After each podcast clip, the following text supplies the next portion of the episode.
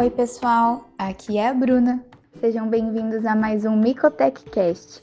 Nesse episódio 53, vamos falar um pouquinho do diagnóstico do paracoccidioides. Vamos lá?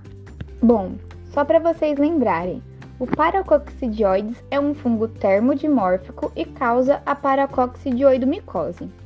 Até um tempinho atrás, acreditava-se que apenas a espécie Paracoccidioides brasiliensis era responsável pela doença. Mas, com os avanços dos estudos genéticos, a espécie Paracoccidioides luzi pôde ser identificada. Com os avanços dos estudos moleculares e taxonômicos, as pesquisas permitiram a diferenciação taxonômica entre as espécies crípticas do complexo de espécies paracoccidioides brasilienses. Elas foram separadas em quatro espécies filogenéticas.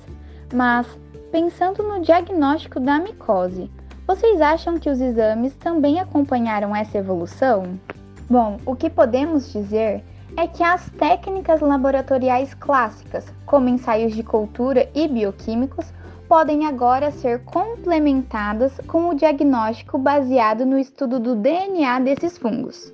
Você pode estar se perguntando o que isso quer dizer, certo? Então, as mudanças taxonômicas somadas ao sequenciamento completo das espécies do gênero Paracoccidioides possibilitaram um conhecimento mais aprofundado das espécies de Paracoccidioides já que os métodos clássicos não possuem poder discriminatório sobre as espécies crípticas.